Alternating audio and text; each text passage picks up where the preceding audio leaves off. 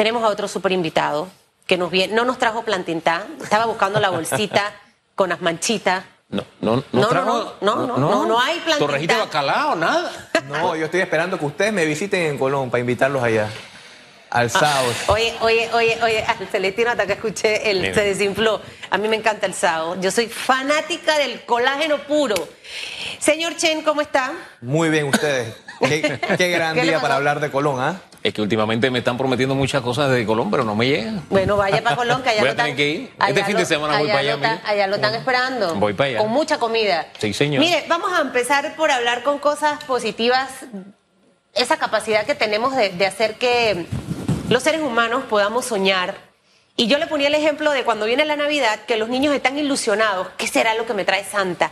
¿Qué habrá en ese regalo? Entonces esa ilusión, y bueno, y ya cuando lo tengo, lo que voy a hacer, mañana voy a salir a jugar con el scooter o voy a sacar el juego ET, esa ilusión no la debemos perder los adultos nunca.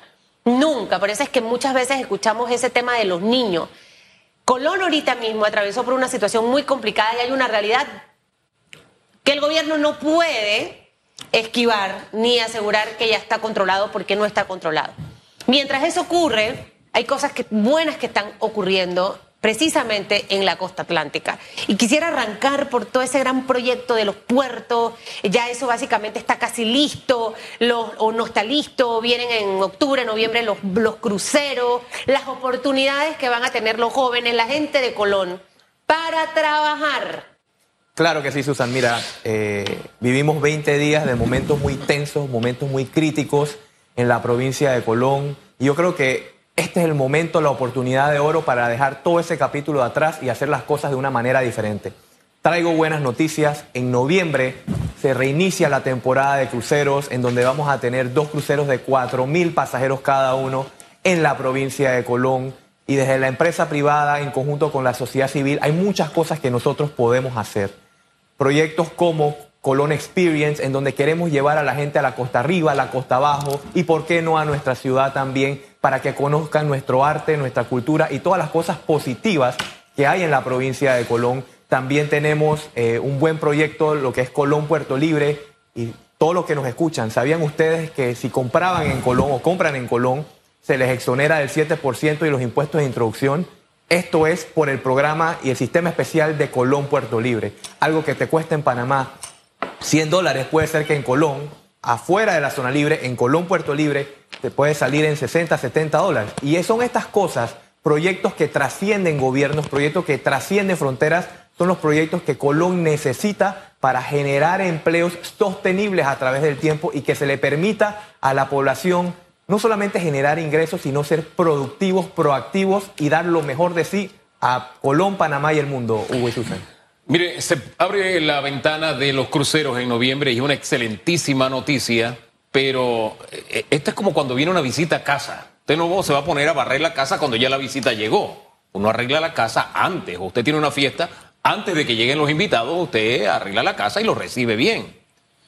Eh, hace no muy poco tiempo hubo un inicio de cruceros, creo que fue el año pasado, antepasado, no recuerdo bien, eh, que cuando llegaban los turistas lo que se encontraba era una protesta de taxistas, porque estaban molestos porque se les había concedido unos buses transportar a los turistas. Ya ese tema fue subsanado, o sea, cuando lleguen estos, estos turistas no se van a encontrar de nuevo, de nuevo con una protesta. ¿Qué se van a encontrar? Yo te respondo esa pregunta con otra pregunta, A ver. Hugo. En Colón, ¿de qué nos vale tener la mejor ciudad si nosotros mismos los colonenses no las cuidamos? ¿De qué nos vale tener la mejor reactivación económica con turismo y todo lo que queramos si nosotros no vamos a ofrecer un servicio de excelencia? ¿Y de qué nos vale tener la mejor educación si realmente nosotros no la vamos a aplicar con valores, principios y moral? Es por eso de que nuestro eh, lo más preciado que tiene Colón es su gente. Y el gobierno, la empresa privada y la sociedad civil debemos invertir en ese recurso humano, en un cambio de actitud, un cambio de una forma de pensar. Y desde la Cámara de Comercio, Agricultura e Industrias de Colón nosotros estamos ayudando y tratando de que ese cambio se haga posible y no enfocarnos tanto en la reactivación y en las restauraciones, no. Enfoquémonos en nuestra gente primero para entonces ocasionar el cambio. Y esa misma gente, nosotros los colonenses, vamos a cuidar nuestra ciudad y así que dure a través del tiempo y que trasciendan no solamente a este gobierno, sino todos los que vengan. Eso es lo que debe pasar. Claro que sí, Eso la que gente primero. Uno, uno, cuida, uno cuida su casa adentro, uno quiere tenerla limpia, eh, ¿sabe? Quiere, quiere mantener también buen ambiente. De hecho, cuando hay mal ambiente, hasta uno se siente mal. Ahí, hacia allá tenemos que ir. Este, este proyecto de, de Colón Puerto Libre, lo recuerdo en la época de Varela, venía la señora apellido Ford a hablarnos mucho de este proyecto. ¿Esto ya es una realidad o no? O sea, ya yo puedo, yo que tengo que comprar cosas y yo soy súper codo, yo busco lo más barato, eh, pa- pa- pa- parezco, eh, eh, eh, ¿cómo se llama? No voy a decir lo que iba a decir, ya iba a decir, conecté, conecté. Este, ya yo puedo ir a Colón, yo puedo ir a comprarme mi televisor, mi nevera, estoy inventando locura que me va a costar más barato, que a lo mejor sí tengo que ir, pero me, me ahorro ahí. Eso ya lo puedo hacer, lo puede hacer cualquier persona o, o- o funciona como la zona libre, porque las veces que he ido a Colón, yo no he visto Colón Puerto Libre todavía, que me hablaron de que no sé cuántas calles, que todo iba a estar arregladito y, y- y- y listo. Claro que sí, Susan. De- permíteme hacer un poco de docencia de qué es Colón Puerto Libre. Esta es una ley que tiene más de 28 años Santo. en la provincia de Colón y no fue hasta el periodo del presidente Varela en donde finalmente se pudo implementar Colón Puerto Libre. ¿Qué hace esta ley o qué dice? Es un sistema aduanal especial delimitado a las 16 calles de Colón que incentiva la inversión en Colón y que las personas puedan comprar productos dentro de las 16 calles de Colón a precios más económicos, exonerado del 7% y de los impuestos de importación e introducción a Panamá. ¿Esto qué hace? Que la televisión que tú quieres comprar, Susan, que la nevera y todo lo demás que tú quieras comprar te salga más económico y legalmente en Colón. O sea, todo esto es legal en la provincia de Colón, en las 16 calles. Y esto motiva a los inversionistas a que remodelen estructuras y todo lo demás. ¿Sabes lo que ha faltado en, en Colón Puerto Libre? Tres grandes cosas para que realmente funcione y sea esa punta de lanza que Colón necesita. O sea que no está operando ahorita. Sí está operando, pero puede operar mejor, porque la gente realmente no sabe lo que es Colón Puerto Libre y las bondades que eso ofrece en, la- en- en nuestra provincia. Tres cosas faltan, voluntad política y de todos nosotros para promover Colón Puerto Libre. Muchas personas como tú no sabían. Un televisor que te cuesta mil dólares en Colón te puede salir 600, eh, 700 dólares con garantía y todo lo demás. Esto es por ley. Cada persona en el territorio panameño tiene hasta dos mil dólares para comprar en Colón Puerto Libre. Y los turistas pueden comprar lo que quieran en Colón. Pero como inversionista va a remodelar, restaurar en Colón si no hay el ambiente apropiado. Y es por eso que hago mención de tres cosas muy importantes. La voluntad política para que el sistema fluya y que haya una que los productos se puedan excluir y no incluir. ¿Por qué? En este momento todos los productos que se pueden vender tenemos que incluirlos. ¿Y qué pasó con todos los otros productos? O sea que hay que excluir y decir cuáles son los productos que no se pueden vender y permitir que los demás sí. Dos, mercadeo. Que el gobierno y la empresa privada den los fondos para poder mercadear Colón Puerto Libre, tal como hacen con los proyectos turísticos y todo lo demás. Hagámoslo con Colón Puerto Libre. Y número tres, lo que hace falta es la tecnología. Un sistema que nos acompañe para poder hacer que Colón Puerto Libre funcione como un sistema aduanal. Hábleme un poco de seguridad, porque uno de los atractivos siempre para visitar un lugar es qué tan seguro es. Si la memoria no me es infiel, en Colón había registradas por los estamentos de seguridad 35 bandas en solo 16 calles. Entonces usted hablaba de cambio de mentalidad. Eh, son bandas de, de Colón. ¿Qué se está haciendo para que el colonense vea una oportunidad más allá de pertenecer a una banda, de pertenecer a lo que puede ser el arranque de un futuro? Por ejemplo, el proyecto de Colón Puerto Libre o la oportunidad de los cruceros o todas las oportunidades que tiene, que tiene Colón. Esa, esas bandas, ¿se está trabajando en el tema de seguridad realmente en Colón? Eh, la situación de Colón no solamente son bandas, Hugo, no es solamente crimen organizado, no es solamente la ola de violencia. Hay tantas situaciones que se han ido acrecentando a través del tiempo, una tasa de desempleo altísima, eh, una renovación urbana que eh, eh, tenía intenciones muy nobles, pero que fue muy mal administrada. Y, todo esto ha hecho como, si juntas todo, caldo de cultivo para realmente hacer una situación caótica. Y es por eso que ante el ministro de Seguridad y ante las autoridades hemos hecho una propuesta de un corredor seguro para Colón para garantizar que esos cruceristas que vienen, esos 8 mil pasajeros, tengan un área segura y ir poco a poco tomándonos cuadras en la ciudad de Colón para entonces, eh, poco a poco, de una manera gradual, ir haciendo que todo funcione, ¿no? Mire, y, es funcional y es un plan práctico. Cuando usted va de turista a alguna ciudad, los mismos guías te dicen, de esta calle para acá estás seguro, de esa calle para allá vas por tu propio riesgo. Y sería, en Colón son 16 calles. Yo todavía no logro entender cómo tú no le puedes dar seguridad a 16 calles de una ciudad que podría ser la más segura, la más tranquila, la más próspera y que tiene lo más valioso, que es su capital humano. Así es, así es. Permíteme elaborar un poco en esto, Hugo. Hay estudios que dicen que 31 días algo se vuelve hábito y 66 días algo se vuelve una costumbre. ¿Tú te imaginas la cantidad de décadas de dejadez, cantidad de décadas de corrupción, juega vivo que hay para mí en Colón? Décadas. Esto no es una situación de hace 5 o 10 años, no. 40, 50 años de esto. ¿Cómo tú erradicas? Y esto trasciende a nuestras cuadras. Y es por eso que es tan difícil cambiar. Es por eso que nosotros desde la Cámara de Comercio estamos promoviendo un cambio de actitud, ese cambio de forma de pensar para realmente salir adelante. Cuando hay voluntad no solamente política, sino de nosotros los ciudadanos, de la empresa privada, realmente podemos hacer todo lo necesario para transformar nuestra ciudad. Y la gente está muy cansada del político, la gente está harta de los gobiernos y todo lo demás. Y es por eso que esto debe ser un plan que trascienda un gobierno, que no dependa de un gobierno ni un político, sino de nosotros los colonenses, la sociedad civil y la empresa privada. Y me gusta ver que el sector empresarial está encabezando ese movimiento de renovación, porque cuando un empresario habla, tú tienes más seguridad que lo va a hacer a que te lo diga un político. En la entrevista anterior, usted había hablado de la sobrecomunicación, eh, término que me encantó y de hecho que lo he copiado para que sepa y lo he utilizado en alguna de mis reuniones.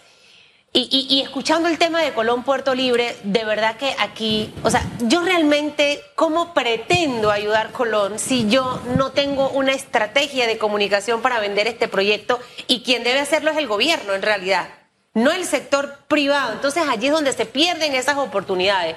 Que en ese, en ese viaje que haga Colón, porque lo voy a hacer, sí quisiera que me llevara donde está Colón Puerto Libre, entender, porque eh, no sé si está un negocio en una calle, otro negocio, me imagino que eso está disperso.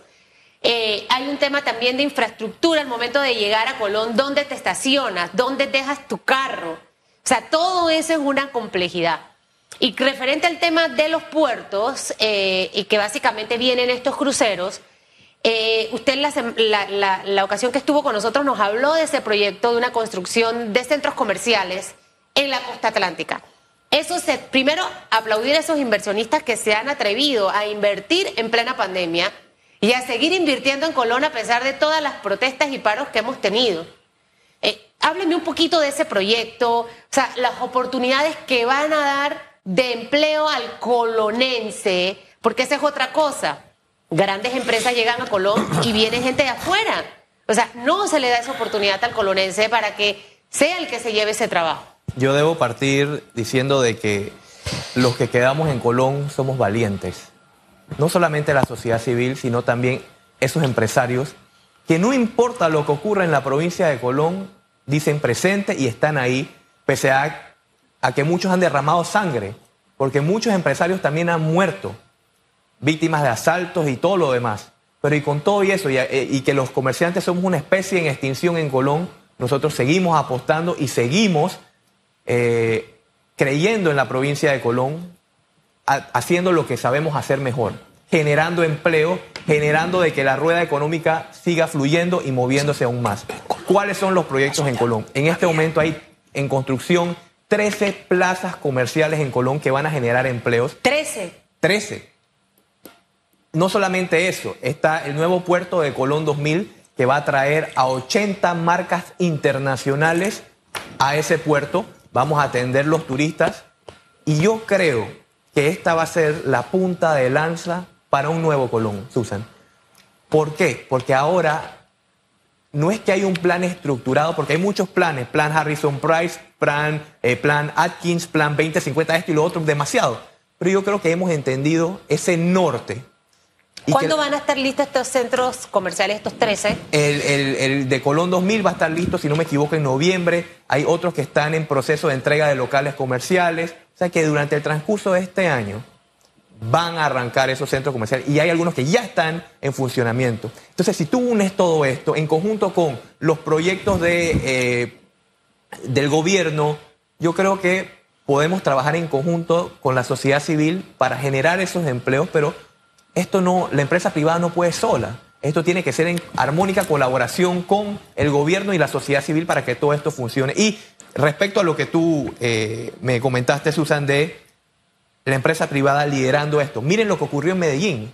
La empresa privada, en conjunto con la sociedad civil, debe garantizar que todos estos proyectos lleguen a puerto seguro y de que el mundo entero sepa de que Colón no es solamente lo negativo. No, en Colón hay muchas cosas buenas que debemos eh, mercadear y decirle a nuestro país y al mundo. Mire, ahora que pone el ejemplo de Medellín, eh, eh, uno se da cuenta de lo que representó para Medellín la violencia y el narcotráfico. Hablar de Medellín en el mundo era hablar de Pablo Escobar Gaviria. Hombre, en el propio Bogotá también hay un ejemplo con Ciudad Bolívar, que se ha sumado al desarrollo de, Bogotá y es hoy un atractivo turístico a propósito. Eh, hay una barriada, hay un barrio en Medellín que también creo es, es la 35, no recuerdo bien el nombre, que forma parte de todo un paquete que hoy la gente va, visita y derrama esa riqueza. Cuando digo la gente va, es el turista extranjero que lleva esos ingresos a, estas dos ciudades. Pero fíjese que en las dos iniciativas, el, digamos que el liderazgo lo asumió la autoridad local, los alcaldes. A mí me llamó la atención y me sigue llamando la atención que en esta crisis de Colón yo no vi al alcalde. Sí vi una ciudad que me causaba grima, me causaba dolor, una ciudad sucia, una ciudad llena de herbazales, que es un trabajo netamente alcaldicio tener la, cara de la ciudad limpia, lavada, bonita. Entonces yo me digo, ¿en qué medida podremos alcanzar algo que es posible? Posible gracias al colonense medio común, porque, oiga, que un hombre nos haya dado una medalla de oro saliendo de donde hacía sus prácticas, Irving Saladino nos dice que en cada colonense hay un Irving Saladino, pero ese liderazgo, ese papel que deben jugar las autoridades, uno dice, bueno, ¿dónde están? Porque el, alcalde que tenemos actualmente iba pensando en, eh, sí, que el gato de representación, que me aumento el salario, que ha sido, ¿dónde están esas autoridades locales haciendo y trabajando para que nosotros logremos en Colón lo que otras ciudades han demostrado, que es posible? Hugo, yo no puedo hablar por los políticos locales, yo puedo hablar por qué es lo que estamos haciendo nosotros los empresarios y la sociedad civil. Miren, Señores y señoras que me escuchan, la gente, los jóvenes estamos hartos de la política porque la consideramos algo sucio, algo cochino, eh, algo que realmente no debemos invertir nuestro tiempo. Y esto es algo lógico porque realmente esto es lo que vivimos eh, en, las noticias, esto es lo que se ve. Y, y hay una gran pérdida de confianza en todo nuestro país, en nuestros políticos, en nuestros líderes, a tal punto de que en muchas ocasiones asocian a la Cámara de Comercio con algo del gobierno y no. Nosotros desde la Cámara estamos donando nuestro tiempo, eh, nuestro esfuerzo, porque nadie nos paga por esto y queremos ver un mejor Colón, queremos ver un mejor Panamá y es por eso de que estamos haciendo ese esfuerzo, estamos dando esa milla extra para lograr que nuestra ciudad cambie. Inclusive, pueden creer que hasta me han preguntado cómo un chino puede ser presidente de una Cámara de Comercio de Colón. digo, ¿En serio? Ok, serio. Entonces, porque no conocen. Y ahí es donde tú ves la pérdida de confianza en los líderes. No solamente en los líderes eh, gubernamentales, políticos, no. Este mundo que estamos viviendo, Hugo y Susan, requiere empresas que no solamente den empleos nada más, sino de que sean socialmente responsables y de que sus líderes estén comprometidos con dar la milla extra. Y es por eso que estoy aquí para dar la cara en nombre de la empresa privada, de que nos preocupa lo que ocurre en Colón y vamos a hacer todo lo posible, primero, para reactivar nuestra economía. Segundo, para tratar de mejorar en lo que podamos la educación y tercero, ocasionar ese cambio de actitud y ese cambio de forma de pensar del cual he hablado. Y es por eso que no nos vamos a rendir con estos proyectos empresariales que tenemos. Vamos a trabajar hasta donde se nos permita para poder hacer que nuestra provincia salga adelante. Mire, ese marketing y ese trabajo rinde sus resultados. Porque, mire, ninguna sociedad es perfecta. Los seres humanos somos imperfectos. Y aunque de mi provincia se hablan belleza, no todos los chiricanos son trabajadores. Hay chiricanos vagos. Hay que ser franco. Eh, y, fíjese cómo se mercadea Los Santos, que somos la cuna del folclore. En Coclé hay más tamborito que en Los Santos. En Coclé hay más expresiones de sombreros y de vestidos que en Los Santos. Pero el mercadeo de la provincia es esa y le ha rendido resultados. En Colón, creo que Colón tiene tanto que vendernos y decirnos de, de lo que es el colonense que la imagen, solamente la imagen, la imagen que se tiene en el resto del país cambiaría. Si esa inmensa mayoría pasa por encima de esos liderazgos de corto plazo, del solucionar el hoy, de, de arréglame una. eh, eh, tengo que decirlo, es que eso a mí me queda ahí. A mí el tema de las becas a mí me golpeó. Porque espérate, yo quiero que me des becas para aprender. Bueno, no quiero, se les ofreció. Becas para los proyectos que usted hablaba. ¿Sabes qué? 150 para que, 150 dólares para que mientras vas a aprender puedas, tú sabes, solucionar tus situaciones diarias. No, espérate, yo quiero 3 mil becas y no la quiero por 150, la quiero por 600 dólares. Primero, el colonense es el que tiene a nivel nacional la media de preparación más alta del país. La media de preparación más alta universitaria del país. Y yo me quedaba pensando, ¿verdad? Con la media de preparación más alta, te tienen que dar una beca y no por lo que se puede, sino por más. Y además tú pones las condiciones. Espérate, yo voy seis eh, de, de las horas, yo voy la mitad al seminario y la otra mitad voy a ir a una institución. Yo me quedaba de que, oye, esto, es- esto, esto me parecía, a mí me parecía una forma de no solucionar la crisis en la que se encontraban en ese momento. Hugo. Yo creo que Colonense, Colonense tiene más valía que eso. Hugo, y mira. puede mucho más que eso. Aquí nosotros tenemos que atacar eso de dos maneras, porque primero que todo debemos entender todos de que la población está desesperada, o sea, venimos de una recesión económica, una renovación urbana que fue desastrosa, que tenía intenciones nobles, pero no funcionó. También tenemos eh, ahora la pandemia y todo eso. Miren en la zona libre, miren lo que está ocurriendo. Somos una especie en extinción tal como lo he dicho. Somos pocos los empresarios que quedamos y estamos tratando de salir adelante. Y es por eso de que debemos atacar esto de dos maneras. Uno, desde el gobierno, poniendo a andar todos esos proyectos gubernamentales de una vez por todas en Colón. Y dos, trabajar con la empresa privada y la sociedad civil para que esos proyectos, de los cuales vengo hablando de la empresa privada, puedan llegar a un puerto seguro y generar los empleos que la provincia realmente necesita. Y te traigo tres palabras, Susan, muy importantes, a ti que te gustó la palabra sobrecomunicar. Para los que me preguntan, ¿qué es lo que debemos hacer, cómo y cuándo? Esto, generar una sobreconfianza, sobre transparencia y sobre ejecución para ayer de los proyectos y trabajar en equipo todos de una vez por todas para que Colón salga adelante. Y no solamente Colón, sino nuestro país. Tres palabras claves en este momento que creo que pueden ayudar porque la gente está cansada de mucho hablar, mucho planear y poco hacer. Me gustan las tres. Me Se la trajo encanta. a Susan, pero me gustan las tres. Comprada. Es que siempre hay que poner el sobre todo, un sobre más, sobre ejecución, sobre confianza. La confianza demora mucho en ganarse, pero se pierde en un segundo. Así como se lo lleva, las aguas corren por tus manos. Se disipa así la confianza. Con una sola trastadita y usted dice, pero se te ha olvidado todo lo que he hecho por ti. Metiste la pata ahí, papá. Delete. Señor Chen, que le vaya bien. Por ahí voy a Colón, le voy a avisar. Tengo que pedirle su número a la pajarita Un- voluptuosa. Un, último mensaje, si se puede. Dígame. Antes de que, de que se termine el programa, yo necesito aprovechar este momento para mandarle un mensaje a Colón y al país.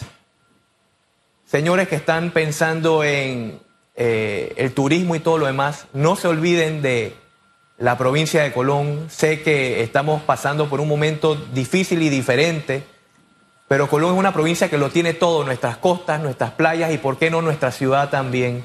A los empresarios fieles, valientes que quedan en Colón, sigamos. Y yo sé de que pensamos de que los problemas en Colón jamás se van a terminar, pero hay soluciones para todo. Detrás de cada adversidad hay una oportunidad. Y siempre voy a terminar con lo que siempre digo en, en la provincia de Colón. Arriba Colón, que tú te lo mereces.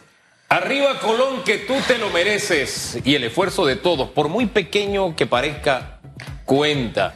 Las cosas ordinarias con un esfuerzo extra se convierten en extraordinarias. Les pongo un ejemplo. Yo me quedé en el Valle de San Isidro. Y a mí me tocaba chapear lo que es eh, lo que es el área de la servidumbre, porque mi tía decía, ese es el frente de la casa, hay que tenerlo limpio. Y me tocaba limpiar hasta la mitad de la calle, recoger la basurita que había para que el frente de la casa estuviera bonito. ¿Usted se imagina que todos hiciéramos lo mismo en todo el país? No solo en Colombia, en todo el país. Tendríamos una ciudad, tendríamos pueblitos, todo que brillaría por sí solo de limpieza. Pero lo podemos hacer nosotros, los ciudadanos. Un esfuerzo extra más para que sea extraordinario. Gracias, señor Chen.